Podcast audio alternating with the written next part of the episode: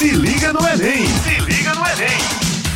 Olá, galera massa, tudo bem com vocês? Eu me chamo Hector e sou seu professor de matemática aqui na Rádio Tabajara com o programa Se Liga no Enem, um programa de preparação para o Exame Nacional de Ensino Médio, produzido pela Secretaria de Educação do Estado. Este é um programa que vai ao ar de terça a sexta-feira, a partir das 18 horas. Então fiquem ligados e vamos para mais um podcast de matemática.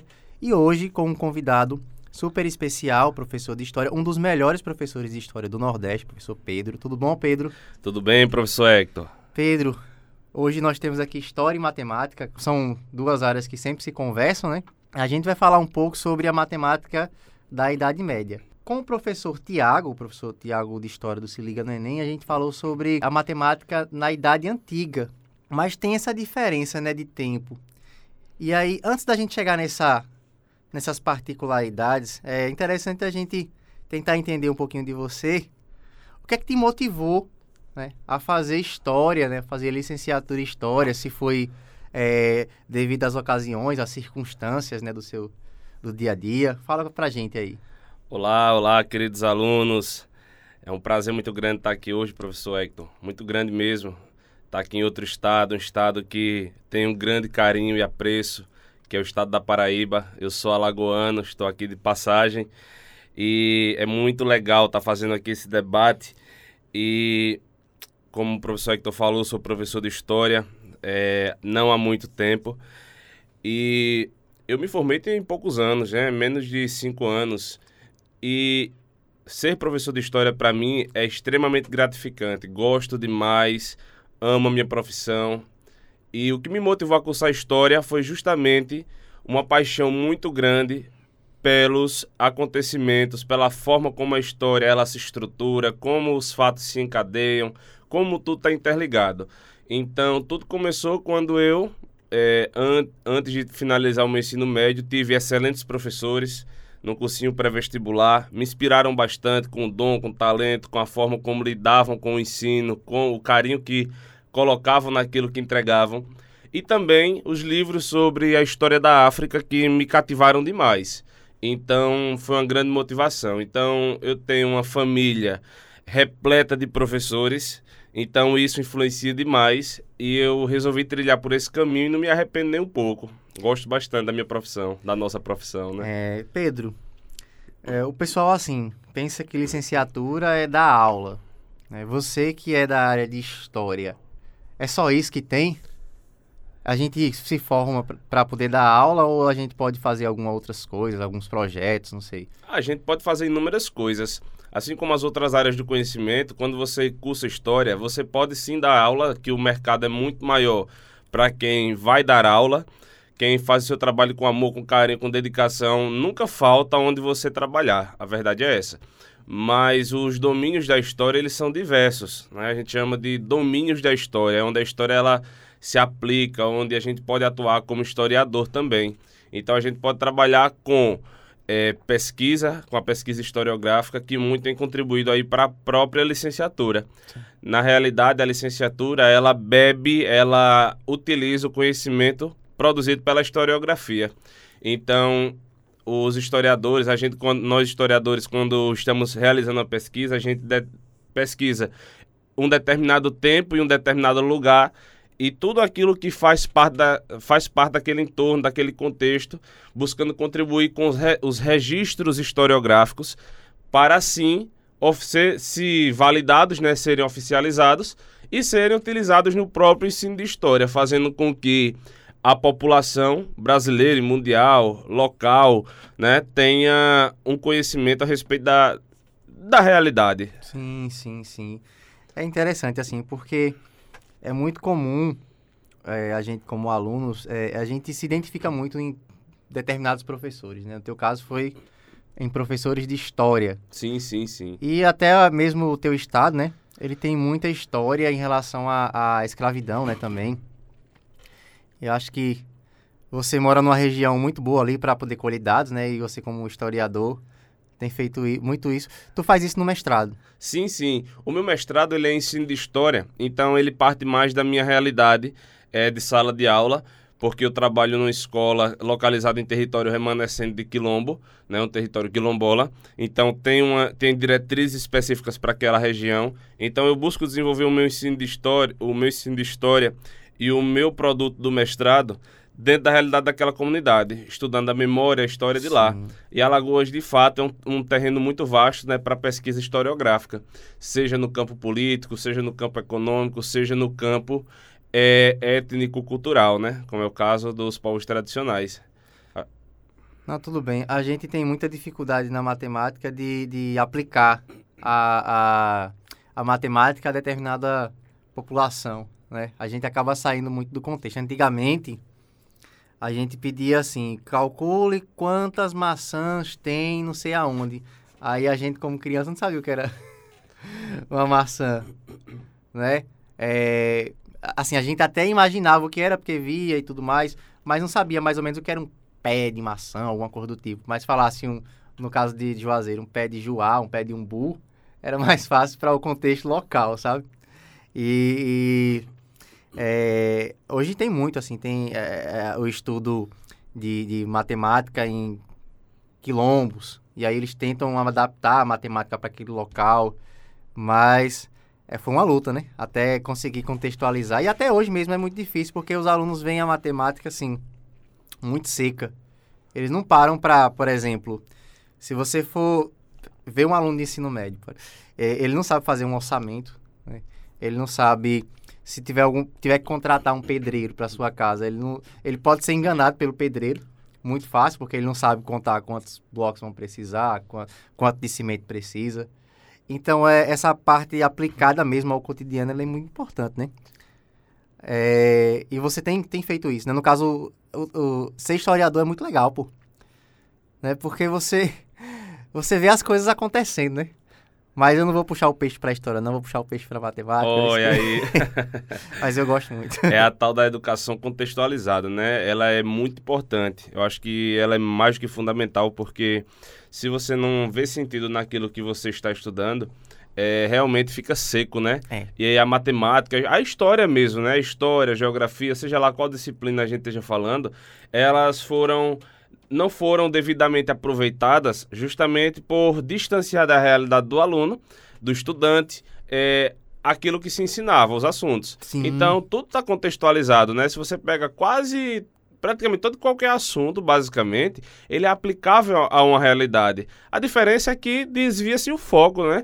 Você vai utilizar um exemplo de aplicação de um determinado conteúdo, esse exemplo ele é aplicado na realidade, vamos lá, da Europa, no contexto da Europa, sobre uma coisa da Europa. Geralmente, vamos assim dizer, o eurocentrismo, ele está presente, né, que é colocar a Europa no centro do universo e torná-la referência. A Europa, os Estados Unidos, mas o mundo é muito além daquilo, né? E muitas coisas que acontecem lá, a gente acaba não tendo ciência, conhecimento, porque não faz parte do nosso contexto. Mas se a gente aplica fica muito mais fácil de fazer sentido, né? A gente gravou é, ano passado um podcast falando sobre matemática e África, não foi? Foi. E assim meio que distorce essa ideia de que a matemática ela só ficou lá na Europa mesmo e a gente viu que tem registros de matemática na África 25 mil anos antes de Cristo, né? Sim. Muito antes da, daquela galera da, da Grécia, do Egito, né?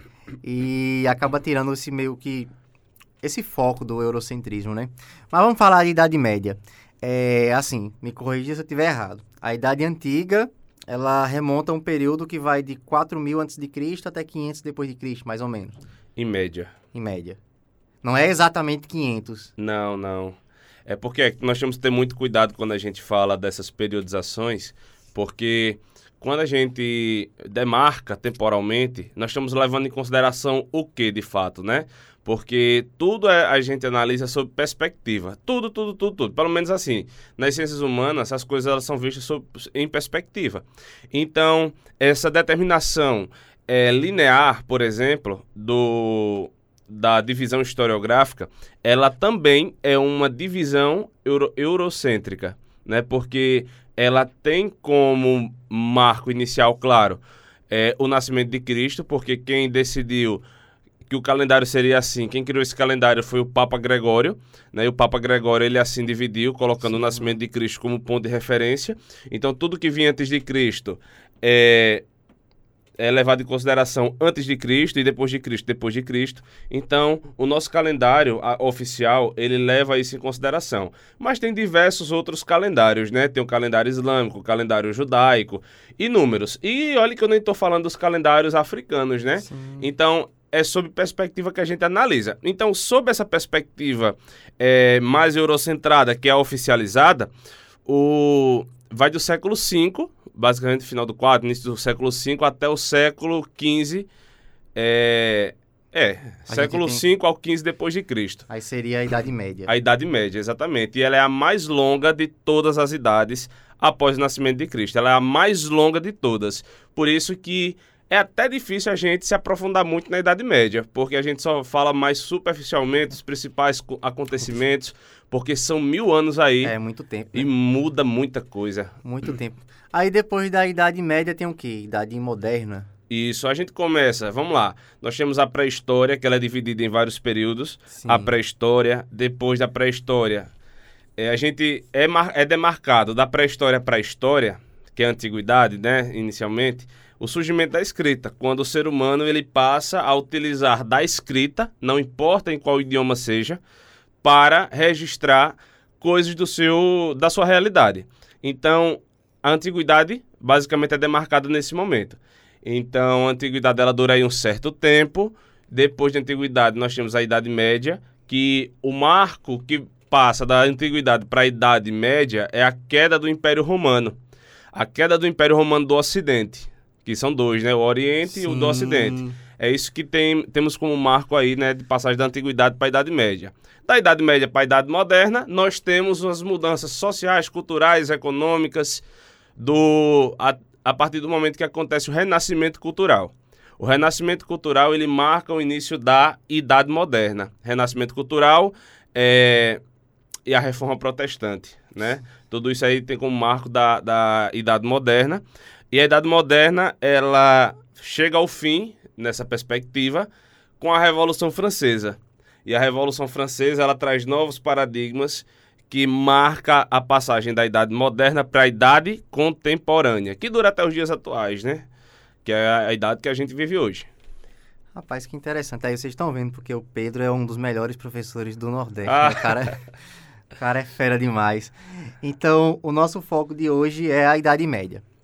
A gente, como eu tenho falado no início, eu gravei um podcast falando sobre a Idade Antiga, que foi justamente esse marco inicial como o Pedro acabou falando, de, de matemática em sociedade, né? Até então a galera usava matemática bem antes para poder saber as estações do ano, né? Para poder é, é, caçar, enfim, fases da lua. É, mas o, o, a, o ser humano foi ficando mais sedentário, né? E aí foi precisando evoluir a matemática. Então, para colher impostos, para dividir terrenos, isso acabou é, é, fazendo esse avanço. E, assim, o professor Tiago acabou comentando muito bem a questão dos sumérios, né, dos babilônicos, que tinha aqueles, aquelas, a escrita, né, cuneiforme. Que, isso. É, a gente tem o, o, a base 60 que a gente utiliza até hoje, que o, os babilônios deixaram essa deixaram essa essa como é que eu posso dizer deixaram essa base é, que foi muito importante para a matemática porque fala do sistema posicional, né? E até então as outras culturas não tinham isso. O sistema posicional é aquele sistema que se você mudar a ordem, ele muda. Por exemplo, o nosso sistema indo-arábico. Ele é, é um sistema posicional porque 12 é diferente de 21, né? Você mudou a ordem dos algarismos. Perfeito. Enfim, nessa idade antiga, Pedro, a gente tem aí se destacando muito bem os gregos, que deixou para a gente as suas contribuições, é, muito interessante foi a questão do rigor matemático. A matemática, ela tem um rigor muito interessante. E você falou também, eu percebi que na história também tem esse rigor, né? As coisas têm que estar tá bem encaixadinhas. É, a gente tem os egípcios também que contribuíram, Sim. nossa, muito na geometria, né? E, é, então, dando segmento, é, se eu não me engano, teve a intervenção de Roma, né? Sim. Roma, ah, pode me corrigir se eu estiver errado, Roma dominou aquele local todo, aquela galera toda ali, Sim. ao redor. Porque assim, os números romanos são chatos demais, É. né? E aí é onde eu quero chegar. A gente entende, assim, que a matemática ela parou de produzir depois da Idade Antiga. Depois que, que Roma conseguiu pegar todo mundo lá e dominou aquela região todinha, que Roma foi um império muito grande, né? Sim. e e fez com que a- matemática eh, tivesse voltada para os interesses de Roma, né? Colher impostos e tudo mais. E os números romanos, eles já eram suficientes, porque os caras sabiam calcular com os ábacos e tudo mais. Mas perdeu essa caracterização dos gregos de estudar matemática pela matemática. E aí a gente diz que na Idade Média, que é esse tempo que você falou que é muito grande, de mil anos, Uhum. a matemática quase não produziu. E aí o interessante de hoje é a gente entender mais ou menos o porquê que isso aconteceu, o que é que se foi aspectos religiosos, se realmente Roma não quis que a matemática evoluísse, né? Porque assim, me parece ser, né, como a Roma dominava aquela região toda, é óbvio que eles usavam a matemática para os seus interesses, né? E talvez não fosse interesse deles produzir matemática. Exatamente. É, então, Hector, é, tudo isso aí, como eu falei, né, é analisado sob perspectiva, produção matemática. É, e a produção matemática é interessante que ela, ela remonta todo e qualquer contexto em que o ser humano ele esteve presente. Então, se você olhar na pré-história, na antiguidade, na Idade Média, moderna, contemporânea, né, você pode ver que é, mudam-se os contextos, mas tudo ele é utilizado, às vezes até mesmo inconscientemente. Então, como eu falei, a gente parte dessa perspectiva europeia da produção matemática, a gente fala da matemática escrita, né, registrada. Mas a, a própria matemática, ela teve presente, por exemplo, em diversas outras sociedades. É, eu falei bastante já das africanas, mas, por exemplo, aqui na nossa América do Sul, a matemática ela era utilizada também de uma forma muito interessante, que era através dos povos andinos e mesoamericanos. Os povos andinos são os povos da Cordilheira dos Andes, aqui na nossa América do Sul. Então, a mais antiga civilização aqui da América do Sul é uma civilização chamada de civilização de Caral, que é a civilização que serviu de base para outras que se desenvolveram depois, como dos atuais países, né, como o povo do Peru, né, e toda aquela região do Equador. A civilização de Caral, Hector, ela trouxe um, deixou um legado muito grande pra gente, que foi o uso de um instrumento chamado quipo. Não sei se você já ouviu falar do Não. quipo.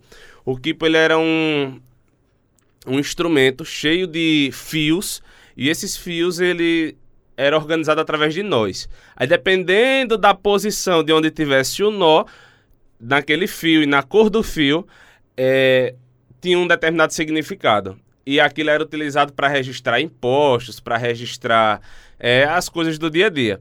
Então isso aqui já existia na América do Sul também na Antiguidade, teve as civilizações da, da, da Antiguidade Oriental, Ocidental, né?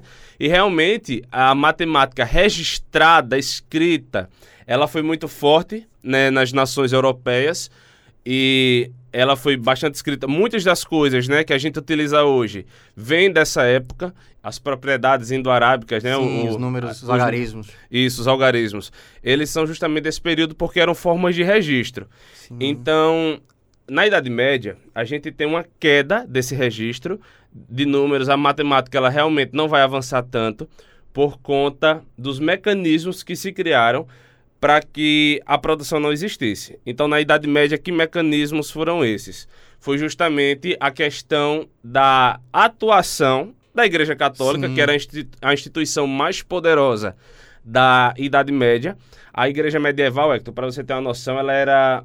Não, não havia nenhum setor da sociedade mais poderoso que ela, em nenhum sentido. Em primeiro lugar, né? Porque na Europa, é, a partir da metade dela, vai acontecer o fenômeno do feudalismo, que era um modelo político, econômico. Os feudos, eles vão se organizar e onde o senhor feudal ele era dono de uma grande de uma grande parcela de terra lá na Europa. Terras enormes, inclusive alguns feudos quando se juntaram deram origem a países de hoje em dia lá. E a Igreja Católica ela era a maior de todas as senhoras feudais, porque ela, ela era dona de um terço de toda a Europa. Nossa. Então, ela, o que a igreja quisesse que acontecer, quisesse que fazer acontecer, aconteceria.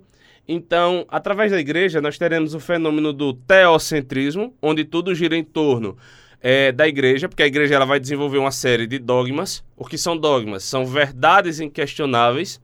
Então, na Idade Média, desenvolve-se também o fenômeno da heresia. Então, a heresia é heresia, tudo aquilo que for contra os dogmas da igreja. E a heresia ela era julgada, né, avaliada, dependendo do seu grau, as pessoas tinham uma determinada punição. Então, como a igreja determinava, o que deveria acontecer, isso vai refletir na ciência. Porque a ciência, ela é baseada em quê? No racionalismo, na razão, naquilo que é possível comprovar. Diferente do teocentrismo, que é baseado mais no dogmatismo e na fé, né? Então eu vou, vou te interromper um pouquinho, Pedro, só para dizer que estamos aqui na Rádio Tabajara com o programa Se Liga no Enem, um programa de preparação para o Exame Nacional de Ensino Médio, produzido pela Secretaria de Educação do Estado. E aproveitar, claro, para mandar aquele velho alô, né? Mandar um alô, um abraço bem apertado para o meu amigo Aniel, né? o nosso coordenador do Se Liga no Enem, a Isa, que eles levam esse programa adiante, claro. Mandar um abraço para a Janiele, né? Doutora Janiele, claro, Janiele terminou o doutorado.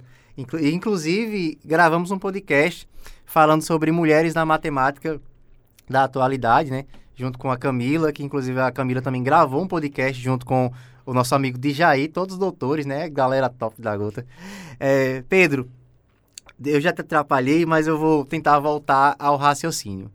Era exatamente o que eu queria, onde eu queria chegar, né? Que tu falou.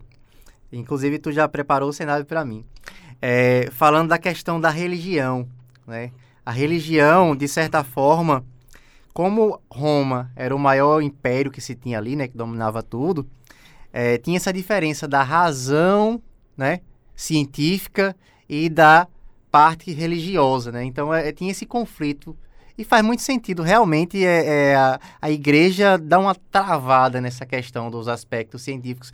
E aí assistindo essa tua aula de história agora, tu acabou falando da parte que vem depois, né? Que é essa a Revolução Francesa, a questão do iluminismo. Isso remonta a, uma, a algum tipo de fase onde eles querem retomar essa parte científica, é isso?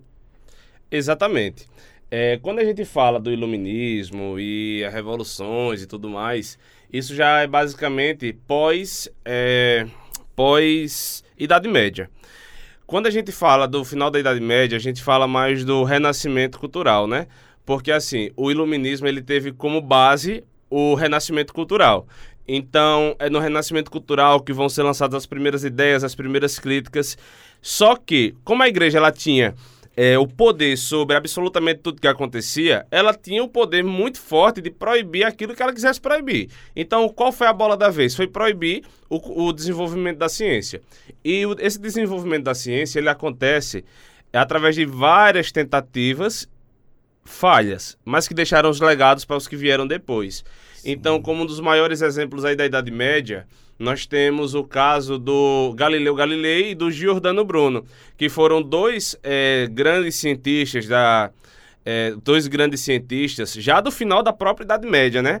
Eles descobriram, né? Eles não descobriram, mas eles é, identificaram que a Terra e os outros planetas giram em torno do Sol e não o contrário, porque a igreja pregava na Idade Média que o Sol e todos os outros e os outros planetas, todos eles giravam em torno da Terra. Era a tal da teoria geocêntrica, Sim. Terra no centro do universo. Mas eles identificaram que isso estava enganado.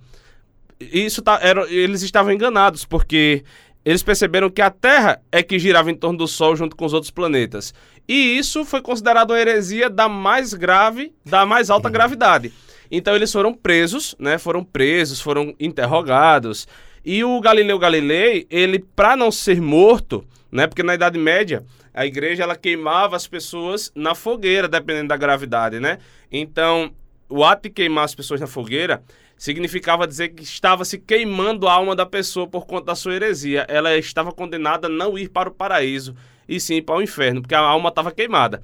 Então, é, tanto é que quando uma pessoa fugia, ela era queimada em efígie. O que é efígie? É você fazer um boneco de pano e esse boneco de pano ser queimado em praça pública representando a pessoa. Porque já que o corpo dela não estava ali, a alma estaria e a alma estava sendo queimada. Então Jordano Bruno foi queimado na fogueira porque se recusou a ser a se retratar como louco e o Jordano Bruno, ele ou melhor, Jordano Bruno foi queimado na fogueira e o Galileu Galilei teve que se retra retratar como louco. Então, é, é, a, a, ciência ela foi muito travada por conta disso.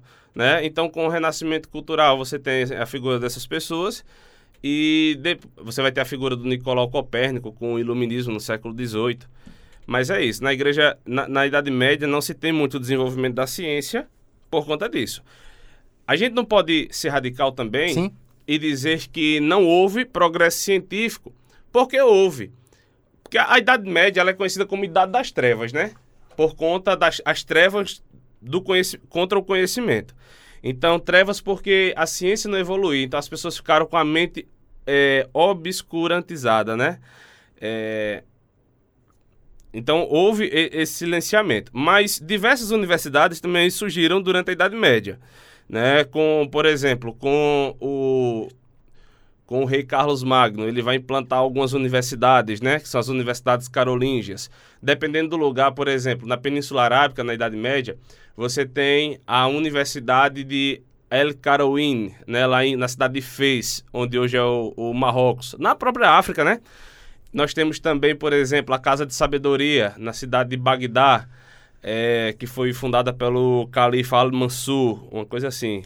Eu vou pegar esse gancho, né? Que eu, já queria comentar um pouco sobre isso, porque a gente estava comentando em relação basicamente à Europa, né? E o Egito.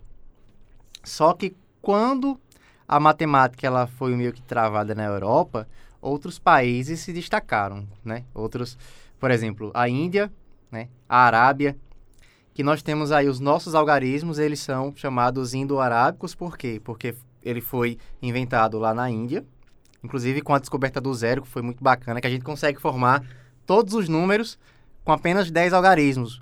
Mas foram os árabes que pegaram esses números na Índia e levaram para todo o mundo, né? Que até hoje nós temos esse sistema.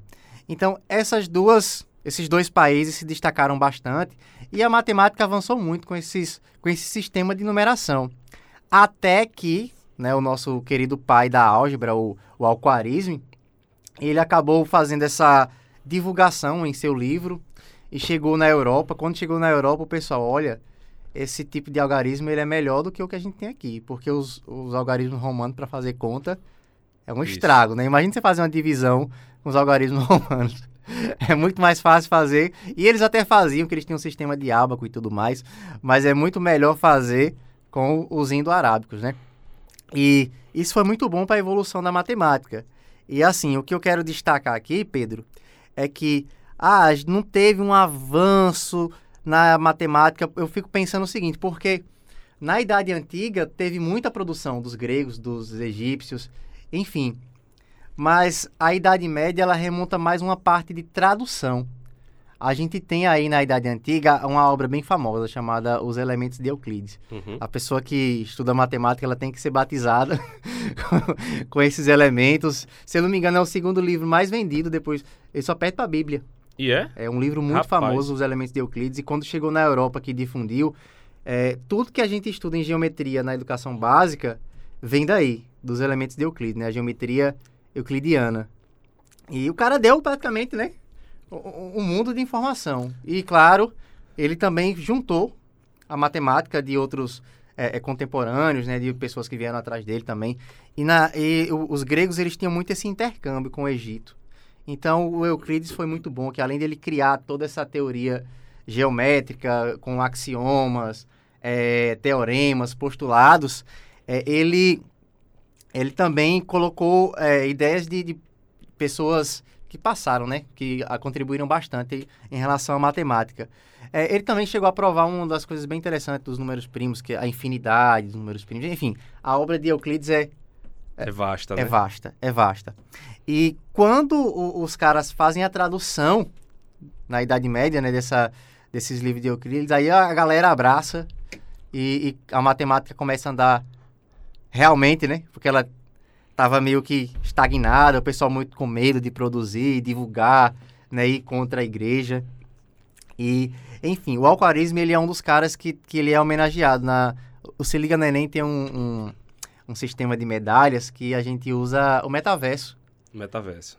É um sistema bem doido, né? Que a Isa trouxe pra gente. E na álgebra, como a gente tem ela como disciplina, é, a homenagem é para esse, é para esse cara aí, o Alcorismo.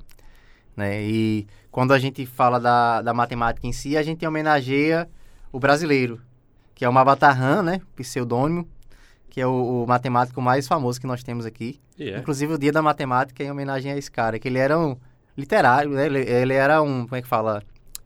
É, é, ele escrevia literaturas. Sim. Enfim, você deve ter entendido Sim, com certeza. que eu acabei de falar, mas ele era professor de matemática também. Então, ele escreveu esse livro com o nome de um árabe. Porque na cabeça dele, se ele escrevesse com o nome de um, um mineiro, um nordestino, Tá vendo? ninguém ia querer, não. E foi o livro mais vendido aqui, né? Na- Inclusive eu tenho, a Janiel já deve ter lido também, com certeza.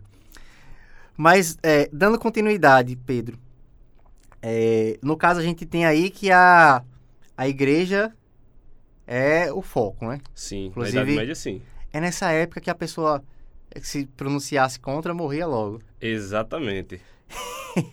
É, Então, o que é que eu posso falar aqui? A gente tem essa tradução da obra de Euclides, né? A gente tem... Mas tem um matemático muito famoso. Você já deve ter ouvido falar do Fibonacci. Sim, com certeza. É, A gente tem até hoje a sequência de Fibonacci, que é uma sequência usada até na biologia. É, Para quem não lembra a sequência de Fibonacci, ela é formada pelos números 1, aí depois vem 1 de novo, aí você vai somando 1 mais 1, 2, aí 2 mais 1, 3, aí vai somando sempre os dois anteriores, para formar o próximo número da sequência. E ela aparece no dia a dia, tem uma, uma razão muito famosa na matemática, que é a, a razão áurea. Sim. E essa sequência de Fibonacci, quando você divide, uma razão na matemática é uma divisão, né? Quando você divide, por exemplo, a sua altura pela altura do umbigo até o chão, ele dá aproximadamente 1,618. Se você divide o braço até o dedo, eh, do cotovelo até a ponta do dedo, também vai dar aproximado, que é onde a- o pessoal dizia que era o número de Deus, né? o número de ouro, porque as coisas perfeitas né, da natureza, as plantas, os animais, fenômenos climáticos, tudo obedece a essa, essa razão, né? A proporção áurea. Sim, sim. E aí é, foi descoberta por Fibonacci, né? que era assim o, o maior matemático da época, né? E lá na, na própria Itália mesmo. O pessoal hoje em dia ainda usa muito isso, os famosos traders. né? Eles conseguem, quando eles estão vendo lá que a sua, as suas ações estão indo para, estão convergindo para essa sequência de Fibonacci, aí eles meio têm uma, têm uma ideia de qual vai ser o próximo número que vai aparecer. Aí eles Estimativa. É, exatamente. E assim, aí voltando a essa, essa parte da Idade Média, a gente tem um período obscuro. A Idade Média é a idade da peste, da peste negra, peste bubônica, ou tem alguma coisa a ver com isso? Sim, sim, com certeza. É durante a Idade Média, né, que tem essa, essa, essa doença, né?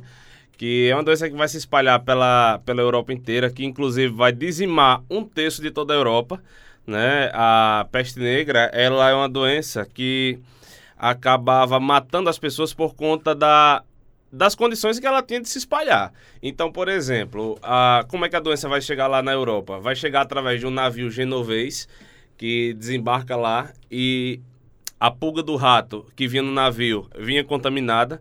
Então essa pulga, quando ela chegava nas pessoas, picava as pessoas, as pessoas já estavam contaminadas, mas a doença ela era contagiosa também pelo ar. Então era muito fácil as pessoas pegarem, porque ao respirar o mesmo ar que uma pessoa Sim. contaminada, estariam o quê? Estariam é, é, contraindo a doença também. Então é, a peste negra ela passou a existir dessa maneira. E também as pessoas, né, a cultura da, da higiene, ela era não era como ela é hoje, né? As pessoas, por exemplo, passavam muitos dias sem tomar banho e quando tomava, por exemplo, elas dividiam a mesma banheira. Então, vamos lá, 10, 15 pessoas tomava banho na mesma banheira. Aí a primeira pessoa usou, tá contaminada. Aí a pessoa vai lá. Pode Ai. até não estar, né? Mas quando tomar banho vai estar. As pessoas, por exemplo, eram grandes famílias em casas pequenas. Então muita gente dormia no mesmo cômodo. Então foi um período assim, muito difícil na Europa, né? Ei, Pedro. É, eu fico pensando o seguinte, a Idade Média, ela acabou assim, aproximadamente em 1500, que é justamente o período da descoberta aqui do Brasil, né? É, é, será que o pessoal estava preparando? Lá, porque assim, eu fico pensando, por que, que na África a matemática não, não foi tão disseminada? Será que seria uma, tem alguma relação com esse tipo de coisa, né? É, porque é, é nessa, nesse período, né? Que o pessoal está descobrindo lá os outros países, aquela, aquela, aqueles caminhos lá, é, é as navegações As e tudo navegações. mais. É, e, enfim, mas pode ser um bate-papo para um próximo podcast, né? Porque esse já chegou ao final e eu queria é, agradecer por você aceitar o convite, né? E claro, o podcast ficou muito bom com suas contribuições, né? Sempre muito bem-vindas.